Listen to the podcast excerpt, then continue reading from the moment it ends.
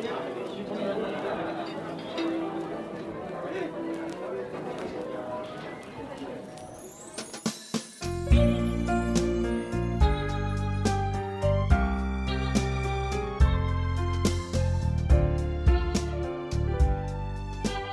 家好，我是小样，大家好，我是天童。这里是饭桌上的家。今天我们想聊聊刚刚过去的一个节日，也就是最近唯一一个节日——情人节。嗯，这是我们两个人在一起过的第一个情人节，但我们这个情人节过得却和往常对情人节的想象不太一样。往常对情人节的想象会是什么样呢？这情人节好像也是一个需要费点周章的节日。对对情人节的印象有两个，一个就是你可能要去哪里去搞一个很有仪式的活动，另外一部分对情人节也是一个定期的跟自己的爱人说出说出爱的一个窗口。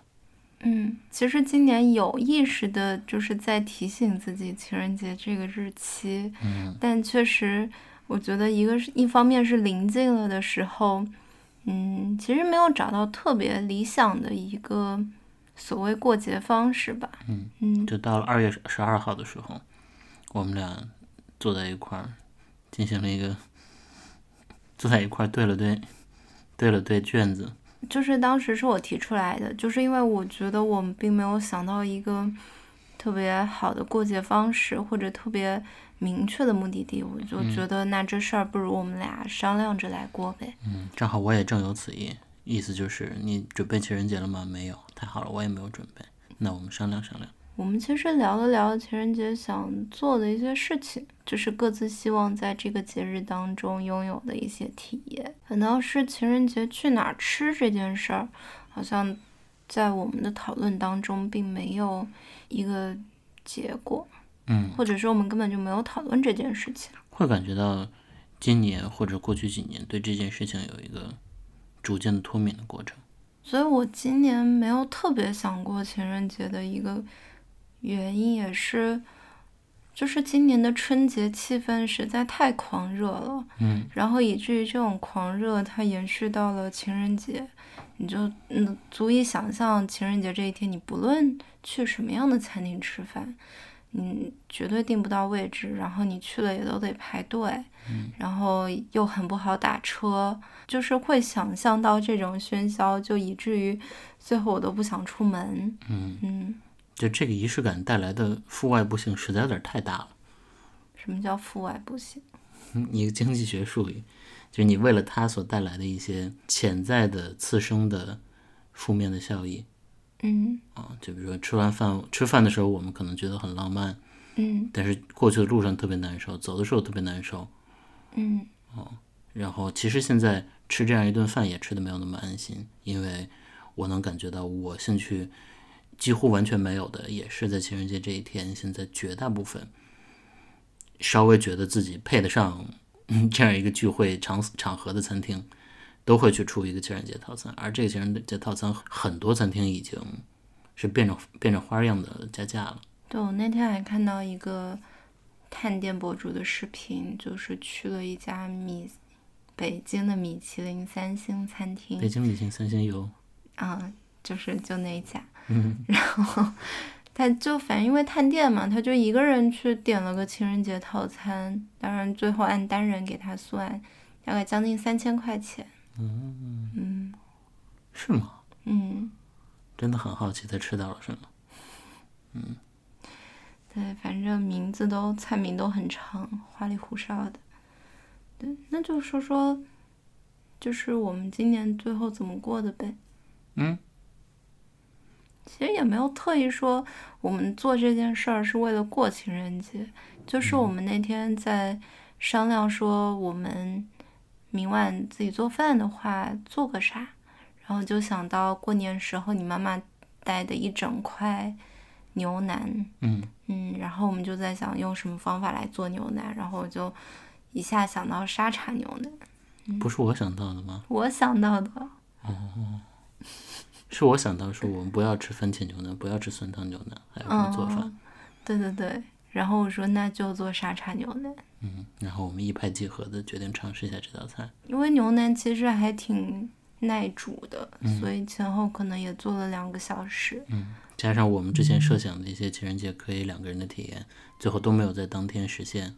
嗯，我们就很安心的下午就坐在家里去炖这一锅牛腩。对，就非常从容的，然后就是下午可能五点钟，我就先把牛腩就是泡水啊、清洗啊，然后放锅里焯水，嗯，然后就下锅让它慢慢炖着。那它炖着那一个多小时的时间，其实也可以做自己的事情。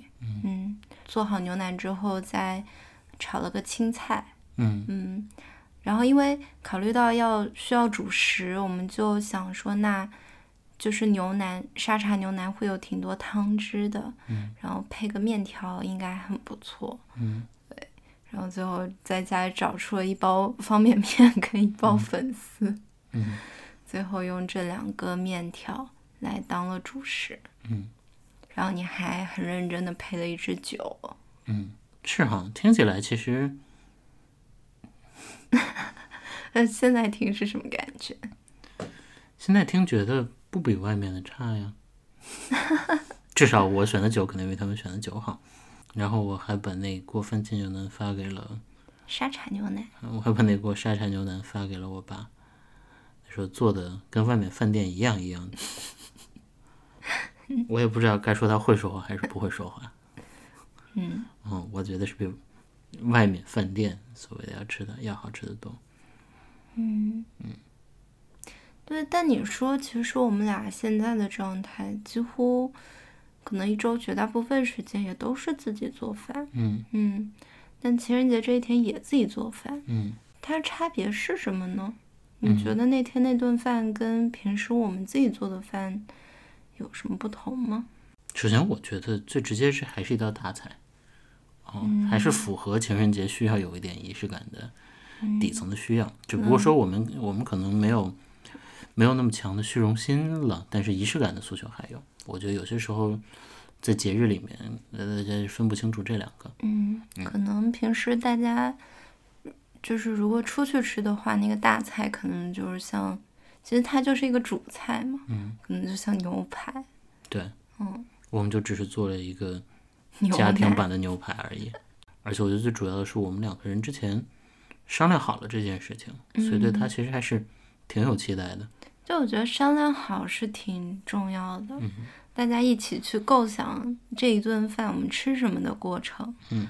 然后就是充满期待的去睡觉，然后期待着第二天晚上吃这道菜，嗯嗯，这个可能是我们平时不太有的一个讨论过程，嗯，平时就是冰箱有什么打开就做什么，对，花两分钟商量今天中午吃什么和花二十分钟商量还是不太一样的。平时我们就是因为还挺常做饭的嘛，嗯，那就除了我们去提前商量说可以吃什么，它会带来一些特别的感受之外，还有什么样的方式是能够在日常当中去创造一些仪式感的？嗯，背后的担心或者说问题就是，因为我们俩平时太常一起做饭了，嗯，那其实我在小红书上看到。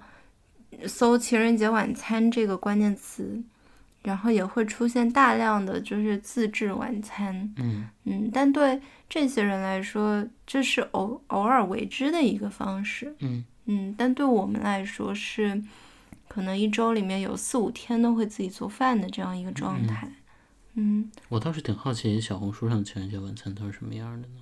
我直观的感受上，就是看起来都挺像的。比如说，而且绝大部分确实是以西餐为主，嗯，然后需要有香薰蜡烛，有一个微弱的灯光，嗯，然后有一有一束鲜花，嗯。嗯，然后桌上的菜色可能有的会煎牛排，然后有的做，比如说烤的虾，然后焗饭、沙拉，嗯，蛮多是这样的一些类，对，酒杯，嗯。能想象到用了心的，可能有的还会在桌上撒一些花瓣什么的。嗯，那跟吃高餐厅没什么差别了。对，这对他们来说做这顿饭，它其实就是一个很有仪式感的事情。是因为我也有过这样的经验，我觉得什么经验？就是自己做完整的一桌饭这样经验，但不是在情人节。是什么样子的？展开讲讲。就是你提前规划菜单，然后从各处搜集来你想做的菜的食谱。因为那会儿我其实基本上是一个厨房小白，纯凭直觉在做。嗯嗯，然后我就想到要做这样几道菜，从前菜到主菜到甜品到酒。嗯嗯，然后设计好了之后就列一个长长单子采购食材，然后从某一个点开始就在厨房里一直在操作。嗯然后最后很幸运的是，每道菜做的都挺好吃。嗯这是一直被我引为我有厨房天赋的一个案例。但吃完了之后，可能就会有一些你采买食材的照片、制作时候的照片，嗯然后对食物的一些照片，然后最后会把这样的照片分享出来，发到朋友圈。是想表达什么？是想表达你做饭很厉害，还是想表达啊你还挺爱这个人的？能表达某种幸福感吧，我觉得。嗯嗯，就是其实是想把幸福表达出去。至于食物做的好不好，光看图也看不出来 啊，而且也不是很精修图。因为你刚才说到小红书的这些图的时候，我脑海当中应该是觉得桌面上还蛮精致的。嗯，但你说这种幸福感，它跟你比如说就是出去吃 fine dining 的那个幸福感差别是什么呢？肯定还是来自于亲自做的。亲自做的有什么不一样？我觉得这还是你到底在消费食物，还是在消费商品的差别，给我的感觉上是，什么叫消费食物呢？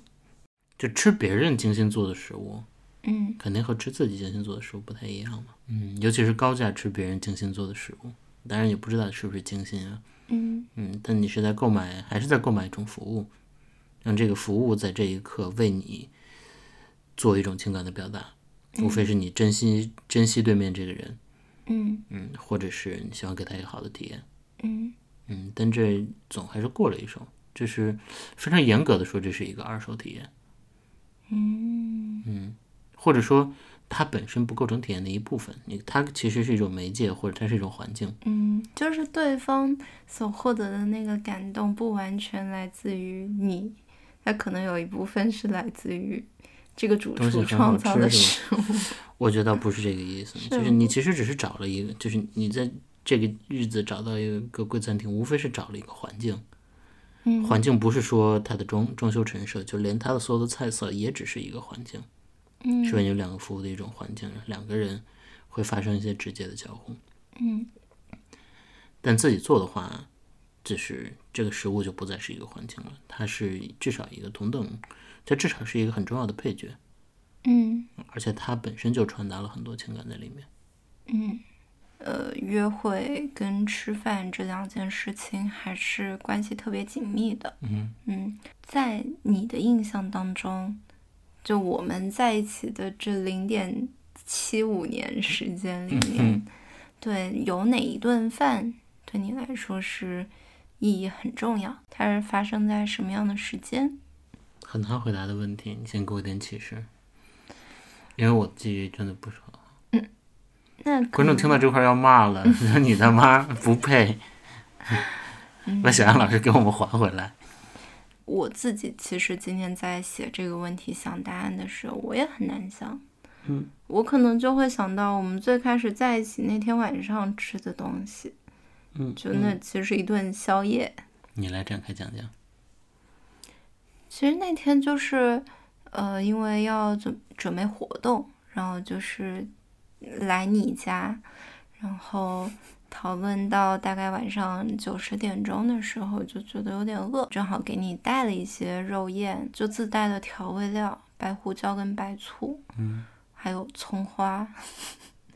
葱花还是香菜，我有点忘了。嗯就是我在煮肉燕的时候，我记得你当时还就是又开了一瓶红酒，后面就是聊到了后半夜，嗯因为那会儿刚好就是北京处在疫情封控的时候，大家都没有办法堂食，所以我们才会把讨论地点放在了你家。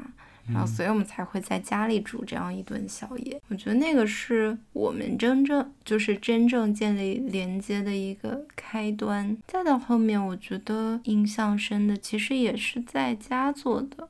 嗯，就是那会儿，因为六月份的时候你回家待了一段时间嘛，嗯，然后我在北京，就相当于两个人有一段时间没见。那一天是你刚回北京，我相当于就是做了一顿饭来迎接你，嗯，然后那顿饭里有藕汤，嗯，就按照你跟你奶奶问的那个排骨藕汤的方法做的。这两顿饭我也都记得。嗯，我会在想，其实我们日常生活中用食物来传达我们两个之间感情的机会实在太多了。所以你问我，我们过去这一年时间记忆最深的一顿饭，我倒反而可能会去选在家里和你爸妈吃那顿饭，和和我爸妈吃那顿饭。就是刚刚过去的春节，嗯，你说它其实还承载了更多的丰富的情感的可能性，会看到连接我们两个的食物。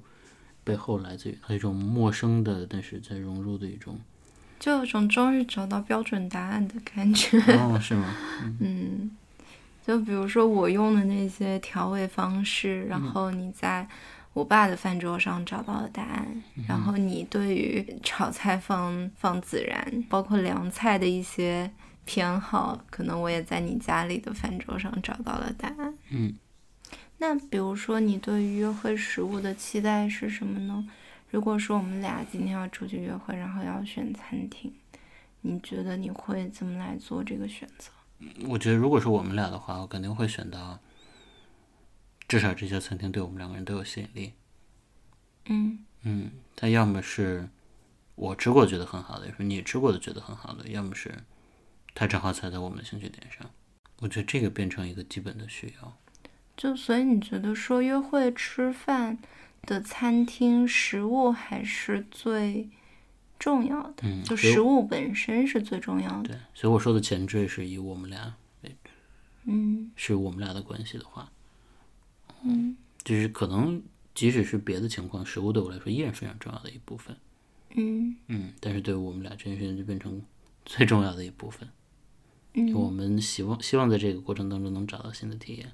比如说，如果我们俩出去约会，然后选餐厅的话，就是我会选择抽象一点说，就是一个有点像家一样的地方。嗯嗯，它不管是这个餐厅的氛围上给人的嗯感觉，就是非常的，就是舒适、轻松，嗯然后温暖。可能这个餐厅的人也是跟我或者跟我们本身有建立联系的，嗯就它就是一个家人一样的存在。嗯。就是如果去看过去的感情经历当中，我比如说能想起来正儿八经跟前任出去约会的餐厅，也是可能有一家私房菜，呃，那个私房菜的老板娘是一个台湾人，嗯。对，然后她对我就像看待自己小孩一样的感受，嗯。嗯，然后所以带嗯前任去吃饭，就有种啊带男朋友回家的感觉。所谓的约会的场景和一起去那儿吃一顿的场景的差别是什么？就是所谓约会的场景，它应该是有一些特殊的时间点存在嘛，嗯可能是我们的生日，可能是对我们俩感情有一些特殊意义的时间点。嗯嗯，我就会挺期待这样的时间点有一些朋友的见证，但这个朋友不一定是我们身边的朋友，而是这种熟悉的店主。嗯嗯。听到这儿，我会有一个底层的好奇，因为你说到这些日子你会想一些不同的体验。那约会对于人类来说，需求的底层是什么呢？对我们为什么想要约会？一个它是一个体验的契机嘛，就是约会，你总会想着说我们做点什么平时不一样的事情，就除了平时一起出去逛超市买菜，然后出去喝酒，出去见朋友，嗯。嗯，然后约会可能是两个人能够一起做的一些新的事情，嗯。嗯，我觉得这个可能是对于新鲜感的追求，嗯。然后再就是，我觉得对我来说还是有仪式感的部分的。就这一一整天，或者说这整个半天，你们俩会有就是体验，会有一起吃饭，然后会有其他的活动。嗯嗯，嗯，我能感觉，不管是新体验还是仪式感，其实它的目的，某种意义上都是打破日常。嗯嗯，对，嗯，有两个问题，一是日常那么需要打破吗？是因为日常不够好，所以需要打破吗？还是足够好的日常也需要新的变化？第二个问题是，那这种事情一定要发生在节日吗？嗯，我觉得首先第二个问题对我来说肯定不需要发生在节日，嗯哪怕它就变成一周，比如说周末我们出去约个会，或者我们都有时间的时候，我们就是认真的就是约个会，嗯嗯，都可以。但我觉得它确实是，即便是好的关系，也会需要去打破一些日常、一些惯性。嗯，你的答案呢？我的感受是，如果是一个好的关系，就像我们的关系，我们是会时不时的惦记着在日日常生活中塞入一些新的体验，就我们都都追求一些体验的心，都追求一些深刻的连接。嗯嗯，那我们就会在日常当中时不时的融入一些这样的活动、这样的想法、这样的相遇，所以会让我感觉到，我我们是不是没有一个。特别像你刚才说的 milestone 一样的日子，嗯，或者一顿饭，嗯，因为经常是新的。比如说情人节，可能对我来说的意义，它是一个表达爱的契机，嗯，但今年没有那么强烈的感受，也是因为我觉得我们日常就有这样的表达，嗯，对，就像我们说互相给对方写封信，然后我也跟你非常坦诚的说，我觉得。好像我想说的很多是在平时已经说了，嗯，我不需要在这样一个节点特别郑重的方式再跟你说，嗯，我觉得这倒也没有高下，比如说像我们这样的相处模式，就绝对意义上更好。我觉得有点像，如果可能，比如说一年的时间里面，三百六十五天里三百天都挺日常的，嗯，啊，五十天有些新天，然后有几天有那么非常惊喜的高峰体验，嗯。这也是一种方法。我们就好像是把那个最高峰的体验分散到了每一天，所以每一天其实都过得，嗯，没有那么庸常。嗯嗯，当然，因此你可能不会有，或者你可能甚至不会期待一个非常高峰式的。嗯，就是确实回忆起来的时候，我们没有那个特别的一天。嗯，但怎么说呢？就比如说，当我在想这个问题的时候，我觉得有一场春游或者有一场秋游也挺好的。嗯，我觉得约会可能就是日常的郊游。这一天它的主题非常明确，它就是就是约会，就是你们要一起创造快乐的体验。嗯，而不是它它是沉浸的，它不会。被其他日常的事物或者突如其来的，比如说工作打破。嗯嗯，我觉得这个可能是，是我还挺期待的一种状态吧。嗯，我听到你说的时候，我非常同意。嗯，如果这个就是所谓约会的话，那确实应该多多约会。尤其你说到创造快乐的体验，我会我瞬间有一种世人的感觉，因为有时候听到约会，会想起大家约会最常做的事情就是吃顿饭，看个电影。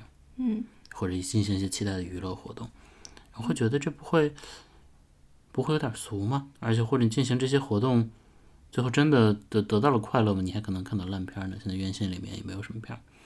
然后你说到，其实它是一种创造快乐的体验，我就明白了。嗯，其实对于很很多人来说，进行这样的活动本身，不管电影好不好看，嗯，就是一种快乐的体验。哪怕两个人吐槽电影，也是一种快乐。嗯嗯，就是在生活当中隔绝出了一块目标单一、行动沉浸的世界。所以我觉得他真的也不单单就是约会，他的目的地不是一家餐厅。嗯嗯，我觉得他是一整段就是创造快乐记忆的时间。嗯嗯，然后它可以有各种各样的方式。嗯，所以我觉得这就说回到了我们最开始那种感受，就是这些事情。不必要发生在情人节。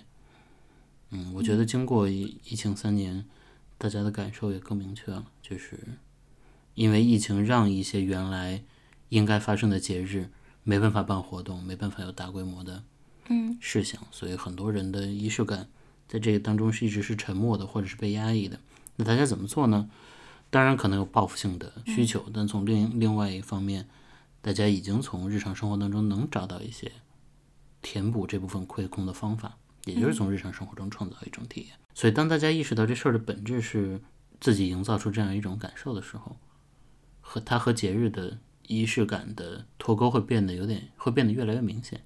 嗯嗯，所以我就会想到，其实今年应该去很多每个节日都会有蛮大规模的营销，因为所有人都觉得二零二三年是我要撸起袖子大赚大赚特赚的一年。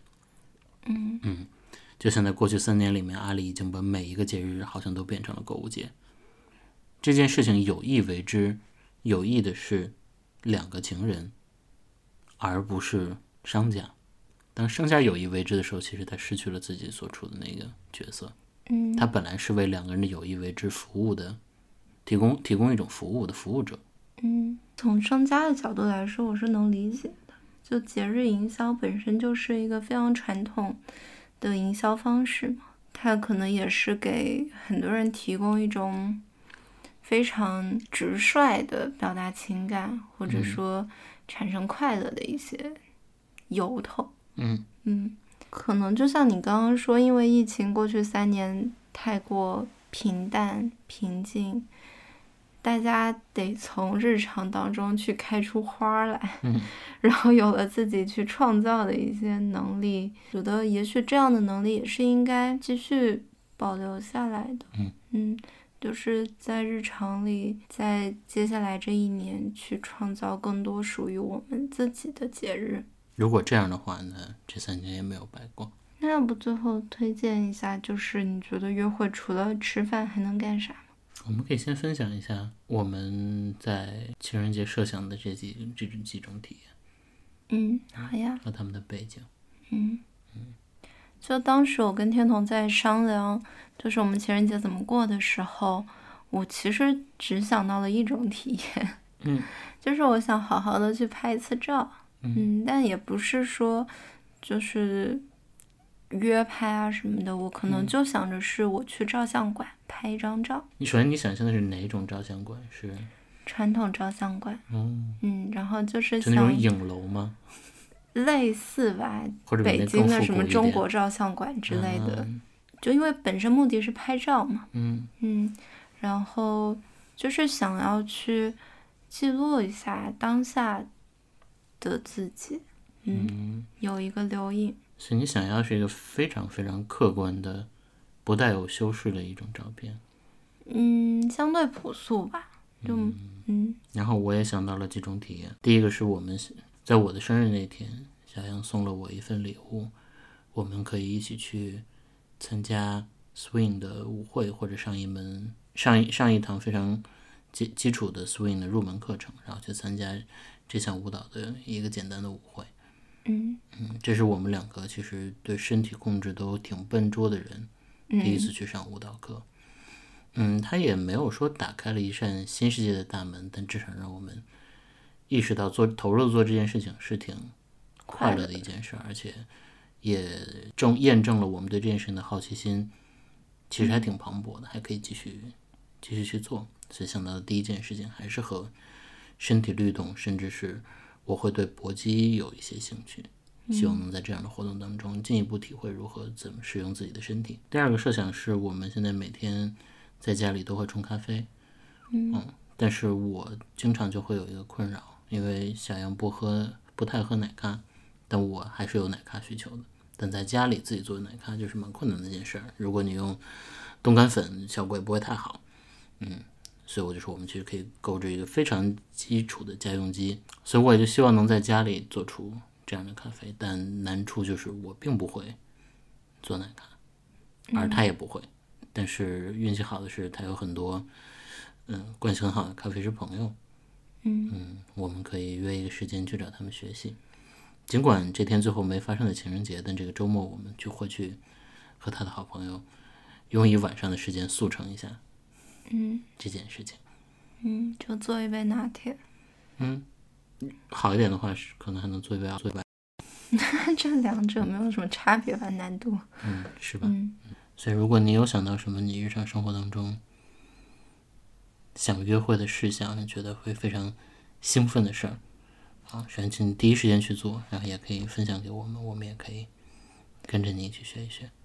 或者就是第一时间先记下来，嗯，然后每次就是要出去约会的时候，然后就从清单里扒拉扒拉。嗯，我们去年还和好朋友一起写了一份很长的愿望清单。哦，确实呢。嗯，今年他要离开北京了，我很难过。但我们要在他离开北京之前，把这些愿望清单都画上勾。有点快。但这也是某种意义上的约会答案。突然觉得有了第三者。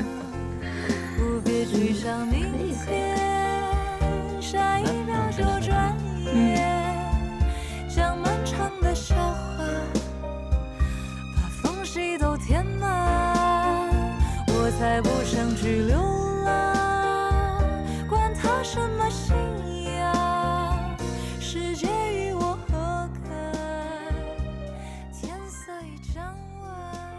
下来是我们每一期固定的实时通讯环节。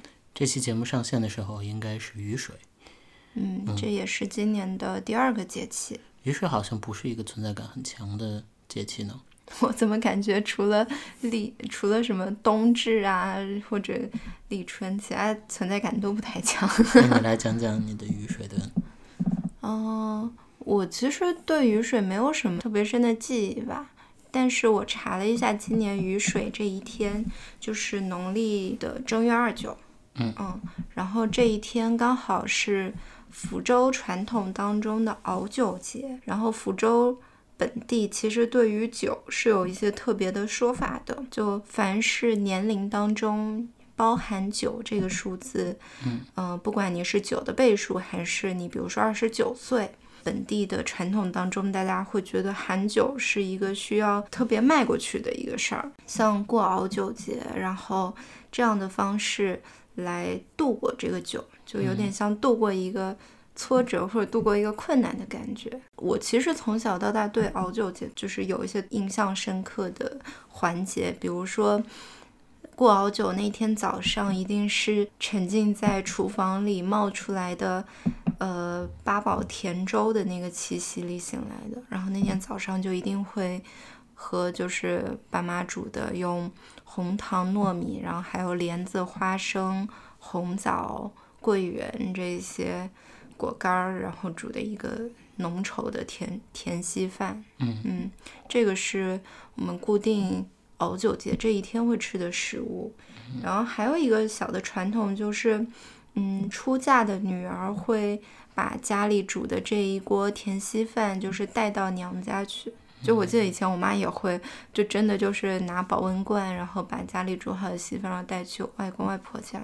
嗯，就她，所以熬酒也有一个孝顺长辈的一个含义。嗯，所以这个甜粥和你们，你们过腊八吗？会喝腊八粥吗？嗯，不过腊八。我之前在北方就一直混淆，我说熬酒粥跟腊八粥的构成几乎一模一样。然后，但其实到腊八的时候，我问家里人他们有没有吃这个东西，他们就说他们不过，我们是要等到熬酒才去吃这个。稀饭的，嗯，反正多知道一个，可以多喝一碗舒服的甜粥。嗯，就像我今天跟我妈打电话的时候，她还跟我提起这个事情。嗯，她说那个明天熬酒，然后。就家里也会煮粥，然后她告诉我说，今年家里煮的是咸粥。嗯，我其实有点诧异，我说我印象当中熬酒应该都是吃甜粥而不是咸粥。嗯，然后她说我爸煮的是咸粥，我就后来微信上我就问我爸，你就是今年为什么是煮咸粥而不是甜粥？他说因为你妈不吃甜粥。我原来不知道这个事情，然后我就又去跟我妈来对我说，就是你为什么不吃甜粥嘛？她说不是我不吃，而是就我妈觉得说这个咸粥不是给她一个人煮的，这甜咸之间两个人也有一些互不理解的东西。嗯，我觉得是一个小小的细节吧，今年感受到的。你呢？你对于雨水这个节气有什么样的感受？嗯。我是在看到雨水的节气下面的物候的时候，突然有一个很神奇的发现。嗯，就是我们都知道一年有四季，四季下面二十四个节气，但每个节气下面其实是有，呃，每五天为一候，有呃三个物，有三个物候，所以一年其实有七十二个物候。嗯，那雨水的物候是什么呢？是塔聚于鸿雁来，草木萌动。嗯，后面两个都很好理解，就是鸿雁飞回来了，和草木萌动开始发新芽了。嗯，第一个说法呢叫做塔鲫鱼，就是水獭把鱼摆成祭祀的形状。嗯嗯，这个会让人有一点困惑。一是我们不太知道这个现象是什么；二是我很很有趣的发现是，它叫做那塔鲫鱼前两个字是塔鲫，塔鲫也就是我们现在绝大部分人知道的清酒品牌，就是几乎成为了国际上清酒的代名词的这样的一家品牌。嗯，我就会在想，那塔鲫鱼和塔鲫酒之间有什么样的关系吗？是因为塔是水獭的塔。哎，塔是水獭的塔，就是水狗那种小动物。嗯嗯所以我我就非常想去了解，然后结果搜的时候发现塔鲫的名字来源来自于酿造塔鲫的酗酒造，它所在的地方叫做塔月，嗯，是一个月？呃，越过的越，嗯嗯，就是从这个名字来的。然后当时会有点失望，嗯，但是我就会想，塔记和就这两个字在中文和日文里面写成汉字，它实在是太长尾的两个汉字的组成了，它必然还是会有某种联系的。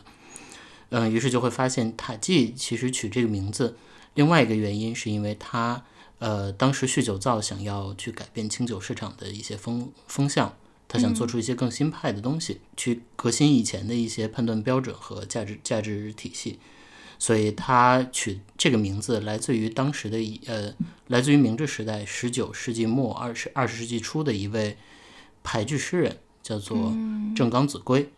嗯，正冈子规其实在俳句上留下了很多首诗作，但是他其实最高的造诣其实可能是在诗论上。呃，他在二十六岁的时候就写过一篇很长的诗论，是来谈论当日本最日本传统上最著名的俳句诗人松尾芭蕉的。嗯他其实评价的是后代，嗯、对于松尾芭蕉的一种塑造成神的一种倾向。他认为松尾芭蕉的诗自然是，呃，田园的，是是是具有极强的诗情画意的。但是后代将松尾芭蕉奉上神坛的这样一群人，他们无非再是用同样的语言去重复松尾芭蕉所说过的事情。嗯，所以他就认识到，在当时的这样的日本社会也发生巨大变革的时代，他希望可以大家都用一种非常自然主义的语言去白描自己身边的一些生活，把更多的语言和内容纳入到俳句的使用当中来。从这个意义上来讲，它也是俳句界的一股清流，掀起了俳句界的革命。嗯，那当时酗酒造就希望借用他的名字来给自己的这个品牌命名，叫做塔鲫，因为正刚子规的自己的书斋叫做塔吉书斋，塔吉塔吉书屋，嗯，他自号塔吉书屋主人。就再往下问的话，那正冈子规是为什么要把他的书屋叫做塔吉书屋的呢？对，嗯，这这中间很快就发现了那个连接，那个连接是李商隐。李商隐的诗作我们都知道是非常华美的那一派啊，那他的华美很大程度上来自于他的引经据典。嗯，那据说李商隐在创作的时候呢，就会把自己欣赏的前人的诗作，然后包括他想要引用的那些典故的原书，都摆放在自己的四周。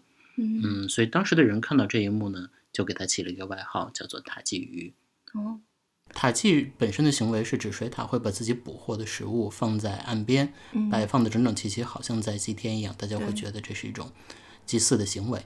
啊，那李商隐就会联想到，哦，我不，我把前人的诗句放在我的身边，我这种散落的书斋也像塔鲫鱼一样，所以它叫塔鲫鱼案。好有趣啊！那正刚子规呢，因为他要去做这样的俳句诗论，他以前在很很长很长的时间里面搜罗了大量的俳句，并且从传统的俳句、江户时代的俳句里面，慢慢的总结出了他对俳句的观点和他认为应该引领新的方向。嗯所以他觉得他自己的这个行为又和李商隐的行为非常相似。嗯就把自己的书书屋叫做塔记书屋，而最后就会被酗酒造的呃创始人又看到这样的故事，以正刚子规这样的精神来命名到自己的酒的品牌上来。嗯所以虽然中间已经隔了很多层，每一次寄情，每一次从前人身上获取到一些力量的内涵，其实已经发生了变化。嗯但是塔季这样的一款清酒，又在今天和这样的一个物候有了非常奇妙的关系。而塔季在做了这样的革新之后，其实我们现在都知道，塔季就像苏格兰威士忌的麦卡伦一样，几乎是日本清酒的代名词。它也用非常标准化的工艺去创造一个非常标准化的清酒的口味，很偏柔顺，大家也都非常意义。甚至塔基已经在国内发展了这么多年，让大家觉得已经是一个最具最喝的最多，已经没有什么喝没有什么尽头的这样的一款日式清酒了。但是如果说一年四季还有一个什么样的由头想要去尝一尝塔基的话，我觉得雨水的这个物候和这背后的故事。可能是会让我们再去试一试塔记的一个时间吧。嗯，没有想到有这么神奇的连接。嗯，对。所以，如果你平时对塔记已经没有兴趣，或者你之前没有尝试过清酒，无论哪种情况，你都可以在这个季节尝一口塔记，想想这个故事。嗯，我原来从来没有想到，就是塔记，其实这两个字。看起来特别生僻的字背后，其实是一个非常自然界当中动物的行为。嗯嗯，今天的分享就到这儿吧。好，祝大家春雨贵如油，滋润生长吧。嗯，那也祝大家都可以被自己欣赏的事物围绕着。